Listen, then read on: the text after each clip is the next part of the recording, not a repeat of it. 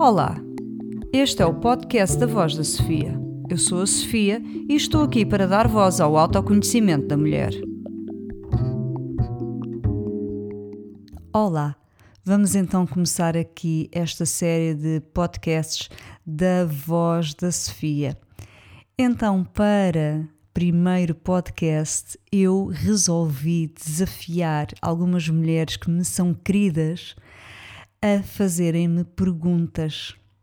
Então, este foi um processo de recolha de várias perguntas de várias mulheres que eu admiro, mulheres que estão na minha vida, e reuniu-se aqui um conjunto de perguntas muito interessantes que eu vou responder ao longo de vários podcasts.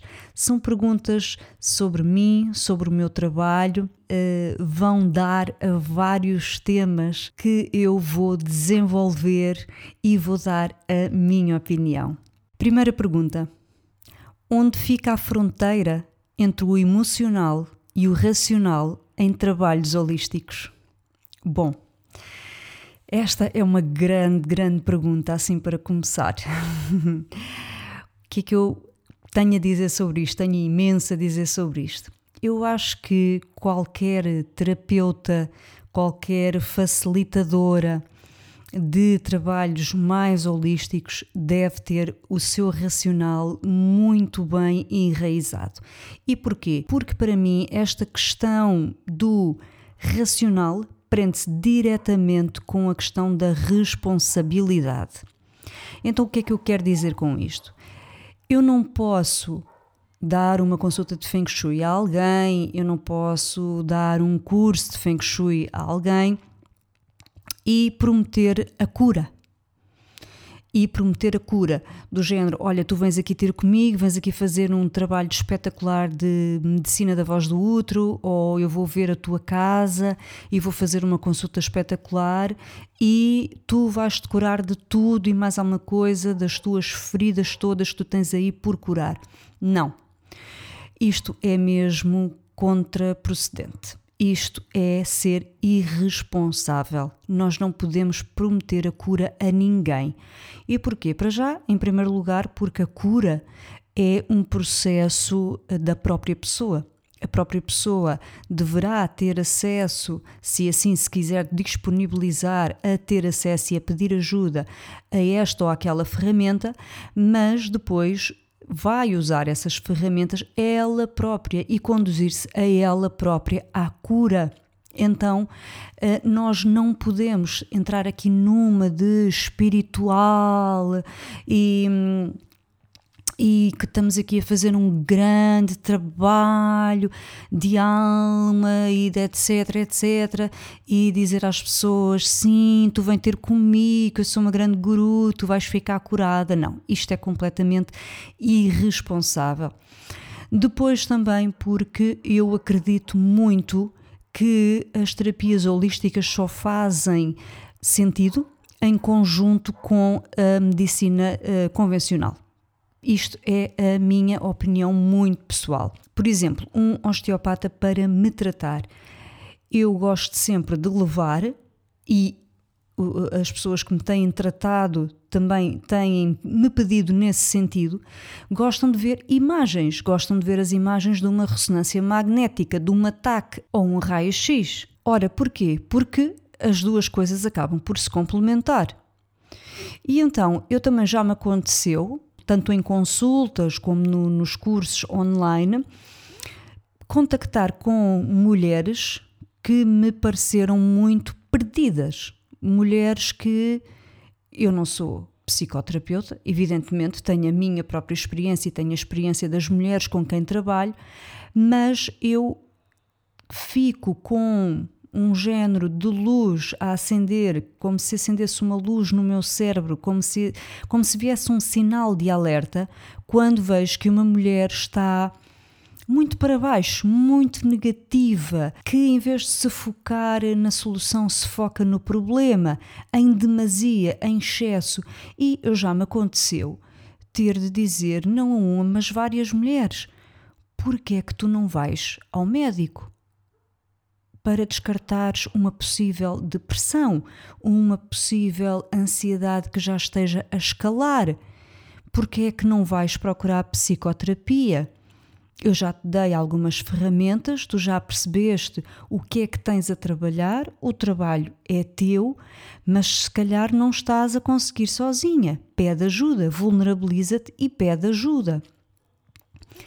Uh, outra questão, por exemplo, quando vamos para trabalhos uh, mais físicos, mais um círculo de mulheres que tenha mais práticas de movimento, por exemplo, ou práticas mais emocionais, nós devemos ter a certeza que estamos bem de saúde, que estamos uh, equilibradas porque às vezes há trabalhos que são mais exigentes do nosso corpo, que são mais exigentes do nosso emocional, da nossa alma, do nosso espiritual.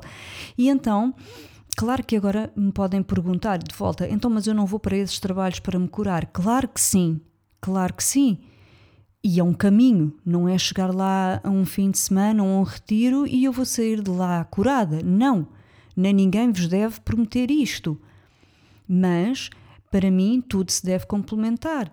Eu vou por um retiro que eu sei que vai ser mais puxado fisicamente, então deixa-me assegurar que a minha saúde está bem, fazer um check-up regular. Por que não? Isto para mim é completamente complementar e é toca muito no tema da, da responsabilidade. Nós temos de ter muita responsabilidade. Então, nós não podemos estar aqui altamente espirituais e só focados no espiritual. Temos que ter os pés bem assentes na terra, estarmos com os dois pés bem enraizados, assumirmos até uma postura mais yang quando vamos consultar alguém, uma postura mais. Hum, eu não gosto muito de dizer energia masculina, mas uh, prefiro dizer uma energia mais yang mais de conduzir, mais de poder, não de poder sobre o outro, mas ter o poder de chamar a atenção, de dizer: olha, se calhar o teu caminho é por aqui, mas também é por ali, vai complementar.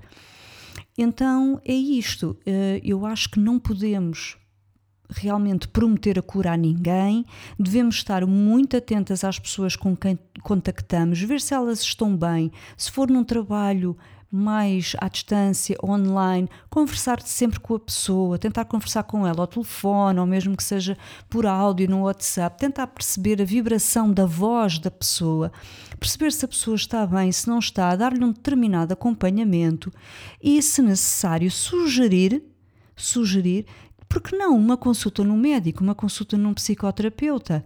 Por que não? E nesse caso, o facilitador e o terapeuta também se está a vulnerabilizar e também está a dizer: Eu tenho estes limites eu tenho este limite, eu a partir daqui não consigo fazer mais nada. Eu já te dei todas as ferramentas, eu já te acompanhei.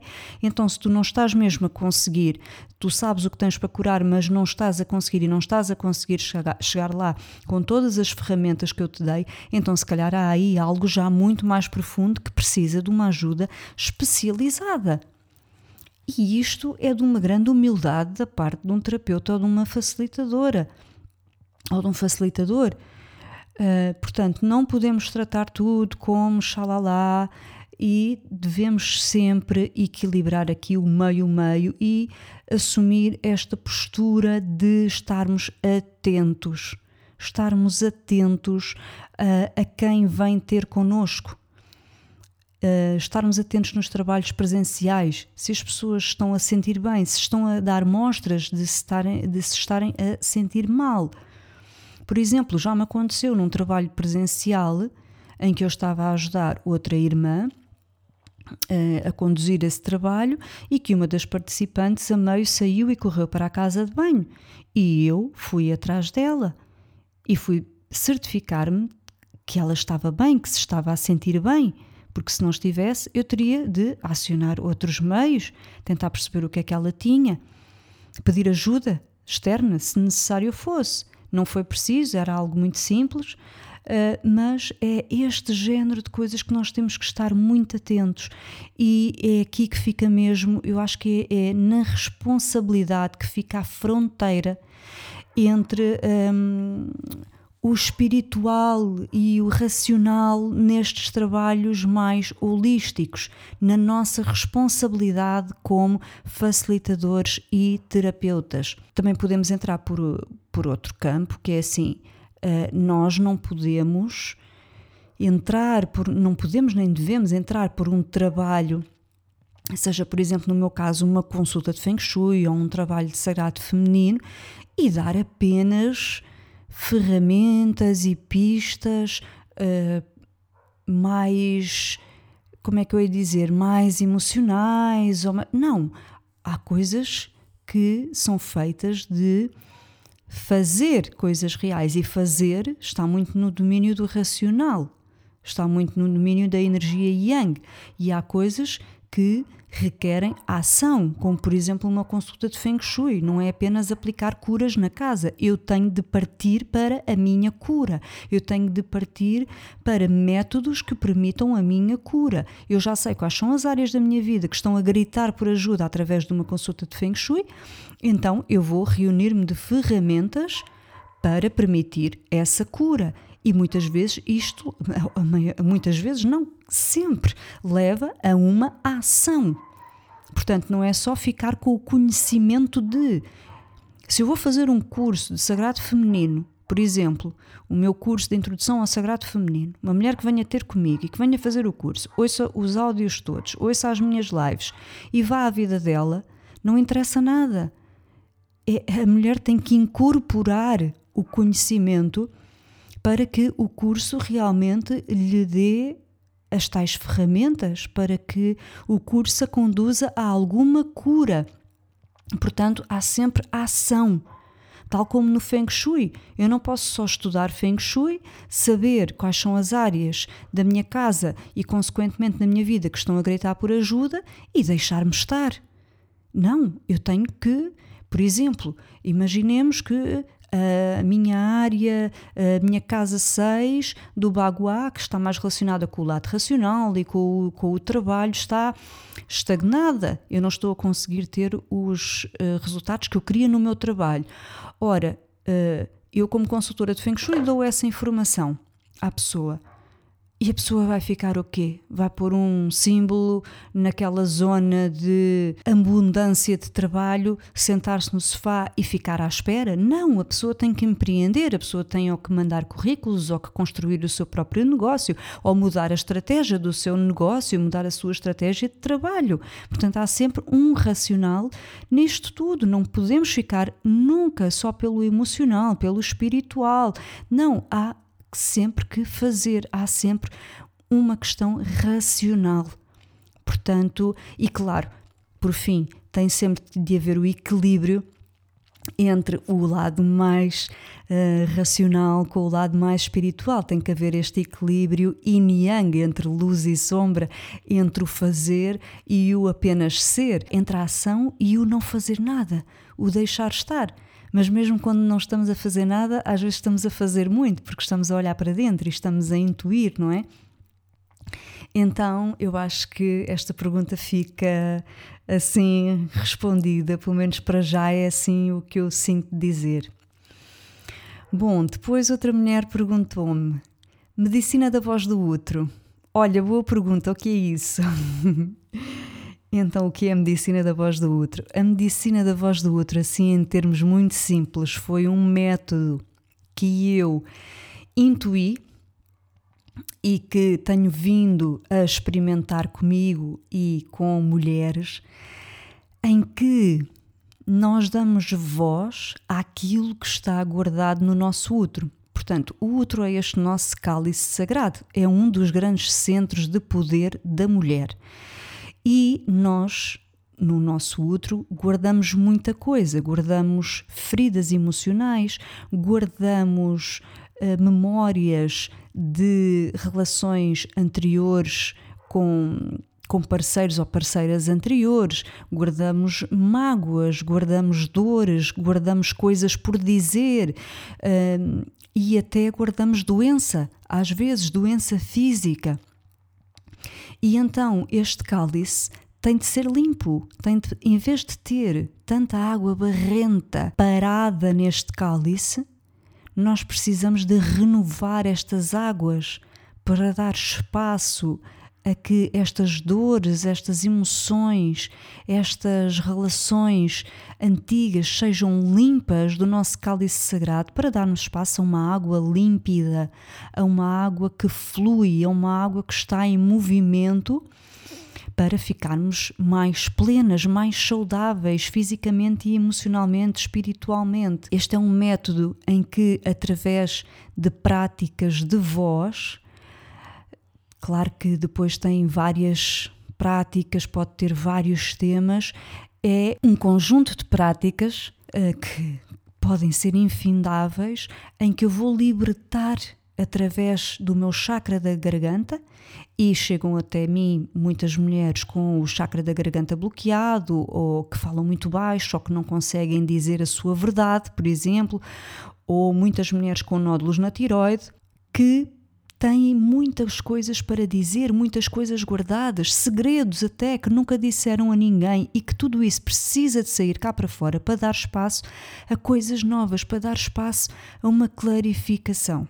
É um projeto que eu vejo para círculos de mulheres, para fazer presencialmente em círculos de mulheres, em que o objetivo é realmente usarmos o chakra da garganta para libertar aquilo que temos preso há tanto tempo no útero. E são coisas que podem estar a um nível muito inconsciente, que nós nem sequer temos consciência, mas que através de uma prática mais física, uma prática mais consciente, podemos aceder e libertar naquele momento ou aprender ferramentas para ir libertando ao longo do tempo.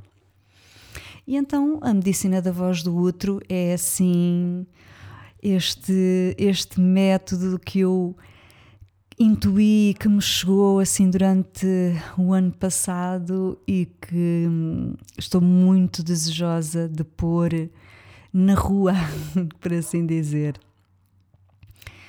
Bom, outra pergunta. Quando sentiste que a tua voz era uma forma de cura para ti mesma e de que forma sentes que dá voz à Deus presente em cada uma de nós? Bom, eu senti que a minha voz era uma forma de cura para mim mesma desde que tomei consciência que podia cantar. então isto vem assim da infância, não é? Uh, e sempre fez parte da minha vida. E se eu passo muito tempo sem cantar, também já sei que não vou andar plena, porque estou como que a rejeitar e a pôr de lado o, o meu dom natural que é cantar. A voz, para mim, o canto é sempre terapêutico. Sempre que eu canto é terapêutico, é uma forma de eu me expressar, de eu expressar emoções através das palavras que canto ou através dos sons, mesmo que eu não cante palavras, que cante sons, vocalizações, é uma forma de libertação de muita coisa que eu possa estar a sentir naquele momento. Em relação a dar forma à deusa presente em cada uma de nós, bom, eu acho que a voz é um dos veículos da nossa verdade. E ser deusa e afirmar a deusa em cada uma de nós é expressar a nossa verdade a nossa verdade amorosamente para connosco próprios, em primeiro lugar, sermos verdadeiras connosco próprios, para depois podermos ser verdadeiras com os outros. Então, eu acho que a voz é um grande veículo, é o veículo pelo qual, um dos veículos pelos quais nos podemos expressar a nós próprios, podemos conversar com nós próprios e podemos conversar com o outro amorosamente, eh, de forma a entendermos a nós próprias e a entender o outro. Porque quando, nos, quando temos uma voz de compaixão acerca de nós próprias, automaticamente começamos a ter uma voz de compaixão acerca do outro.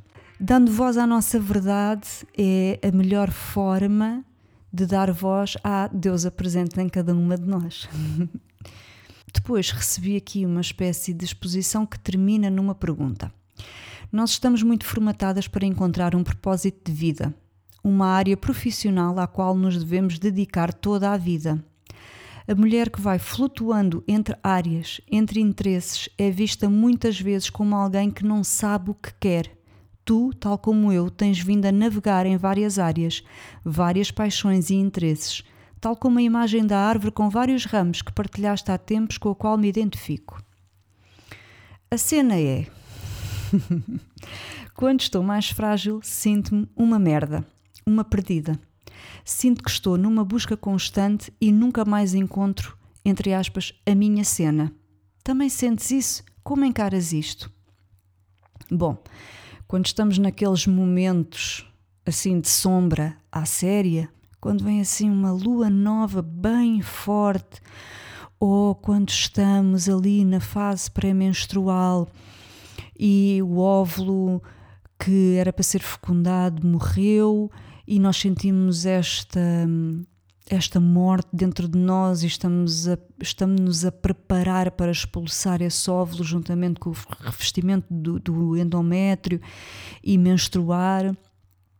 Então a isso podem surgir dúvidas, questões, e então uh, eu acho que isto é normal todas nós nos questionarmos com este tipo de coisas e não podemos estar sempre extremamente bem resolvidas com as nossas opções. E sim, eu também me questiono muitas vezes e fico a pensar: é, eu gosto de tanta coisa e, e de tanta coisa ao mesmo tempo, e agora como é que eu vou fazer isto? E parece que nunca me estou a dedicar a 100% a cada uma das áreas, então vou mas alargar isto tudo e ser dona de casa e levar e trazer filhos à escola e não vou preocupar mais com isto.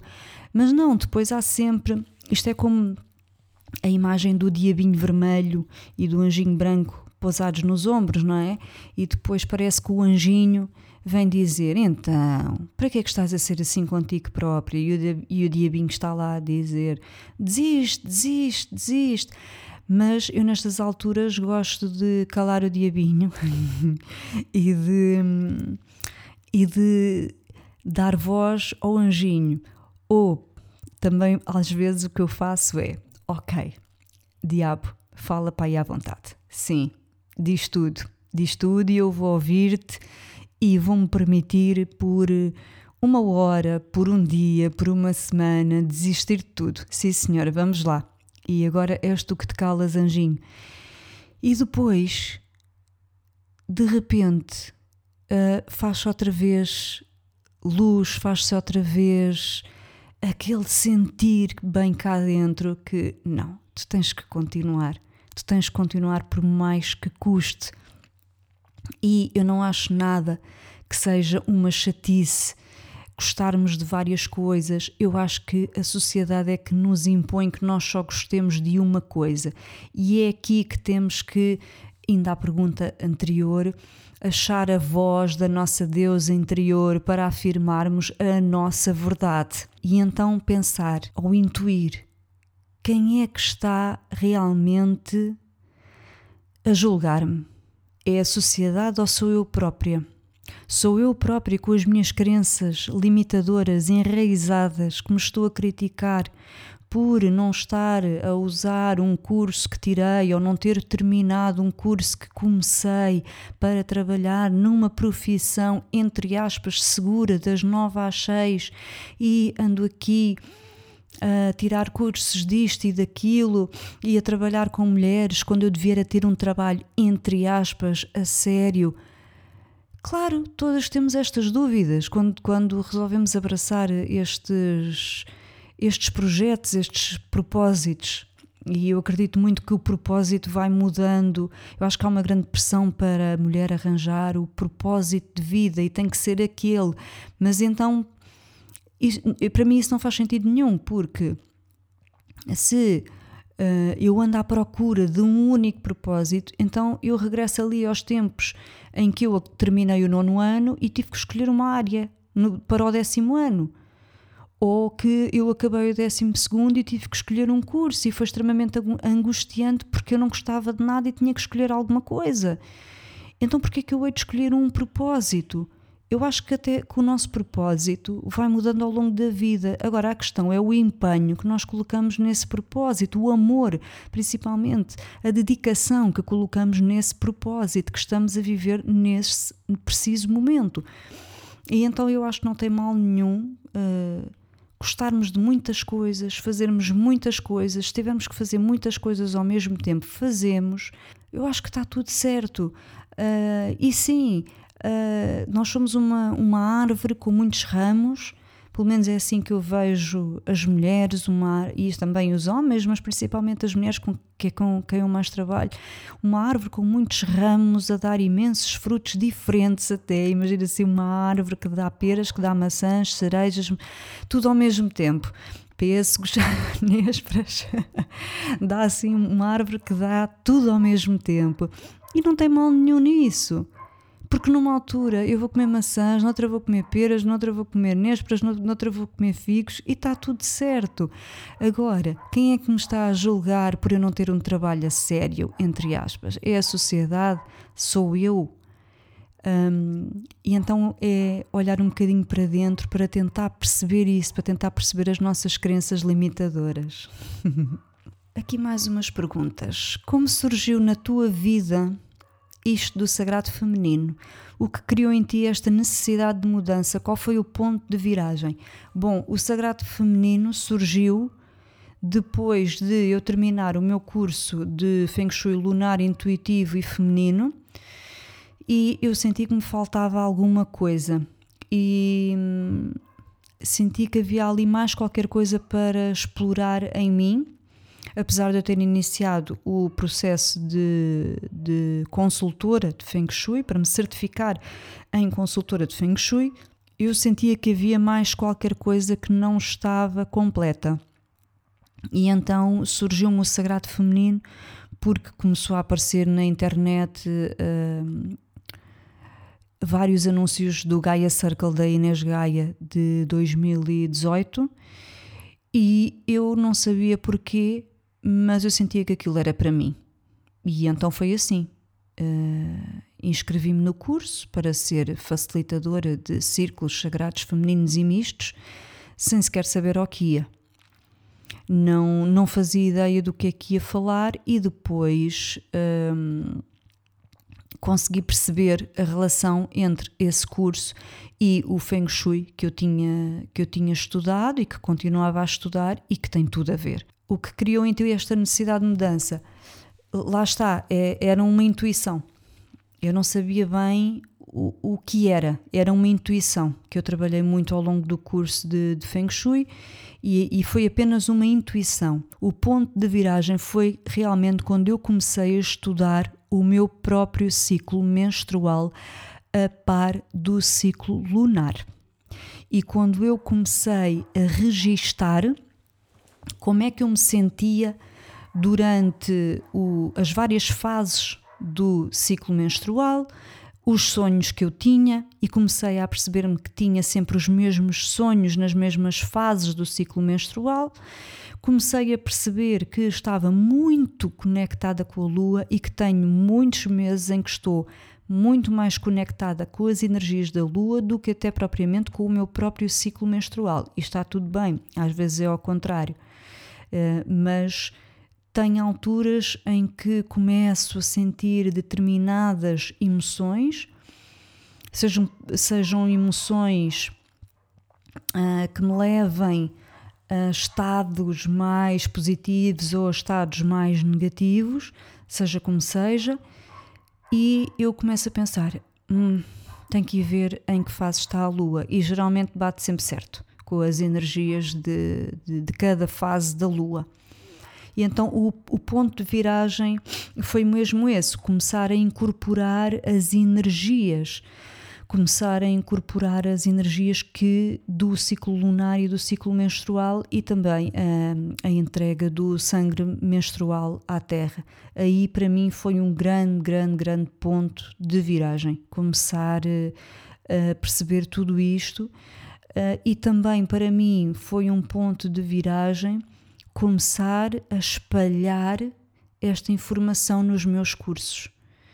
Começar a perceber que efetivamente havia muitas mulheres, tal como eu, que eram, entre aspas, ignorantes de tudo isto e que queriam aprender comigo. E isso para mim foi um grande ponto de viragem, porque eu sempre quis trabalhar com mulheres, não sabia era como nem o quê, e então esse para mim foi um grande, grande ponto de viragem.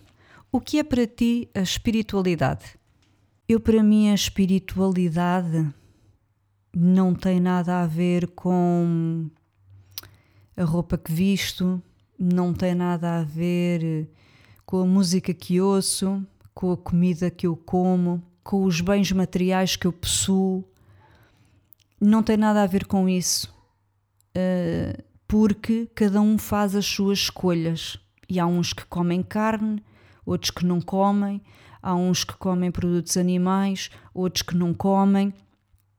Há, há, pessoas que se vestem em lojas de segunda mão, há pessoas que se vestem em lojas de roupa que vendem roupa nova, uh, há pessoas que vivem numa casa pequena, outras que vivem numa casa grande, umas que não ligam nada ao carro que têm e outras que ligam imenso, etc, eh, etc. Isto para mim não tem nada a ver com esta escolha de. Porque hoje em dia parece que espiritualidade.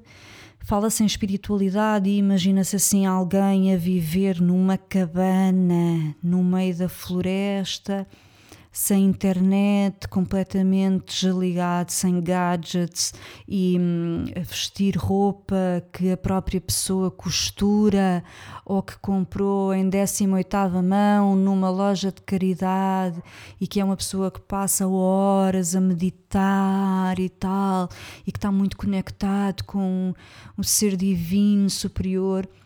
Para mim, espiritualidade não é nada disto eu acho que a espiritualidade passa muito pelo dia a dia.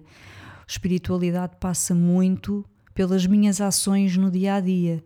Aquilo que eu escolho dizer, aquilo que eu escolho fazer para mim e para o outro. As opções que eu tomo para mim e para o outro.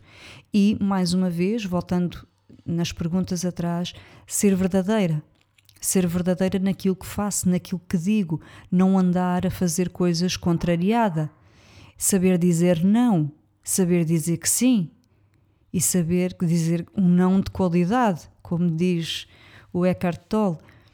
Saber dizer um não de qualidade é não, esta situação não é para mim, esta situação de vida, de trabalho não é para mim e eu vou ter que recusar e dizer que não. Portanto, é no fundo ser verdadeira comigo mesma, deixar de me dar com alguém que não me acrescenta, ah, mas isso não é espiritual porque estás aí a renegar alguém.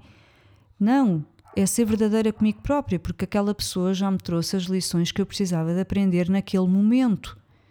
E então agora eu já acho que aquilo que me está a acrescentar é uma energia que eu não quero para mim. Então já está na hora de libertar. E então espiritu ser espiritual para mim também é muito isto: saber o que é que deve ficar e o que é que deve ir naquele momento e não andar aqui a carregar coisas que não são minhas, coisas que já me pesam e que estão a anular a minha espiritualidade. No fundo, é ser livre de fazer as minhas próprias escolhas, ser livre de fazer opções e ser responsável pelas opções que tomo. Isto para mim é que é ser verdadeiramente espiritual saber bem aquilo que faço, aquilo que digo e responsabilizar-me por tudo isso. Ser espiritual também é errar e responsabilizar-me pelo meu erro. Portanto, eu acho que a espiritualidade é algo que é praticado no dia a dia.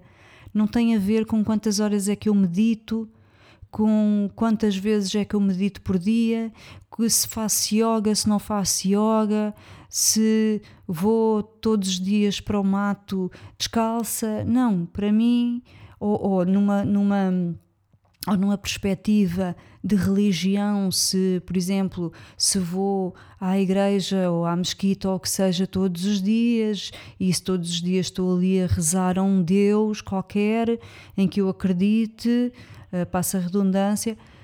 Não, a espiritualidade para mim prende-se muito com aquilo que eu sou, ser fiel a mim própria no dia a dia. Quais os maiores benefícios que podemos sentir através da terapia medicinal da voz do útero? eu acho que os maiores benefícios, como eu já disse, é libertarmos. Libertarmos aquilo que carregamos e que já não nos serve.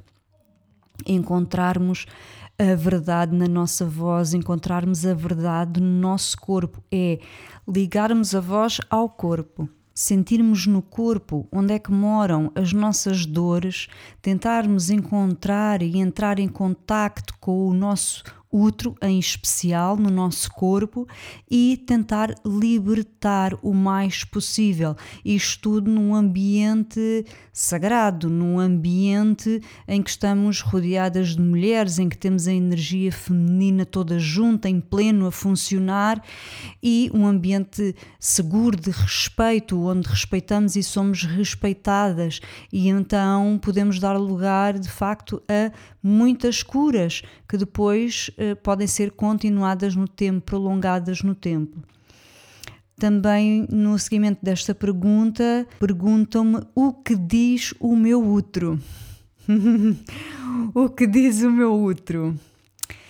O meu útero neste momento está em plena renovação de águas e sinto muito os meus ovários, e os ovários são muito a sede da criatividade, e então eu sinto muito o, ao longo dos últimos tempos os ovários a pulsarem e a pedirem que eu deite cá para fora toda esta criatividade para ajudar as outras mulheres e nesse processo ajudar-me a mim e trabalhar com elas os temas que tenho vindo a trabalhar comigo, eh, porque eu só posso trabalhar com as mulheres temas que eu também já tenha experienciado em mim, que eu já tenha trabalhado em mim, de alguma forma, mesmo que não sejam exatamente os mesmos temas, mas que eu já tenha feito algum trabalho nesse sentido. Pergunta seguinte: quais os teus medos?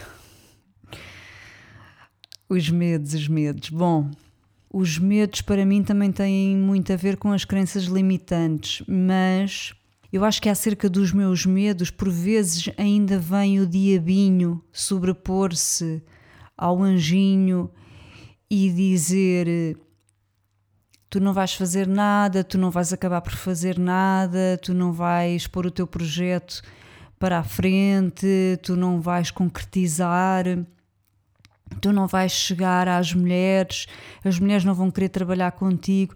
Às vezes ainda tenho que trabalhar um bocadinho com estas crenças limitantes que, que se traduzem em medos, e então faço um trabalho de visualização em que visualizo todas estas mulheres comigo em grupo a cantar, a berrar a dizer, a falar, a grunhir, a tirar cá para fora todos aqueles sons que estão ali retidos e que simbolizam dores, traumas, traumas emocionais, tra traumas físicos, traumas psicológicos, emoções que vêm do tempo de criança que não foram resolvidas, trabalhar também a cura da criança interior. Então eu faço esta visualização muito forte. Imagino estas mulheres todas à minha volta e eu a cantar para o útero delas diretamente. Então faço esta visualização com muita força, como se já estivesse a acontecer, e eu sinto estas mulheres já a trabalharem comigo, a cantarem comigo, a falarem comigo, a berrarem comigo, a deitarem tudo cá para fora comigo. e então é um bocadinho assim que eu dissolvo os meus medos, os meus receios. Claro que tenho outros, mas neste momento e assim no seguimento do que tenho estado a falar neste podcast, acho que é assim o, o tema que me, que me vem e que eu me vulnerabilizo neste momento para partilhar neste podcast. Pergunta seguinte: qual a tua maior cura com o sagrado feminino? A minha maior cura com o sagrado feminino veio mesmo antes de eu ingressar mais ativamente no sagrado feminino. E foi uma lição que eu fui aprofundando com a entrada no sagrado feminino. Para mim, uma das maiores curas foi a vulnerabilização, o vulnerabilizar-me para pedir ajuda porque eu durante muito tempo achei que me ia curar sozinha. Eu ia ler um livro, que era uma coisa externa, e ia curar-me com esse livro. Eu ia ao médico fazer uma consulta, o médico dizia-me aquilo que eu queria ou que não queria ouvir, receitava-me qualquer coisa para eu tomar, eu não tomava porque eu achava que não precisava.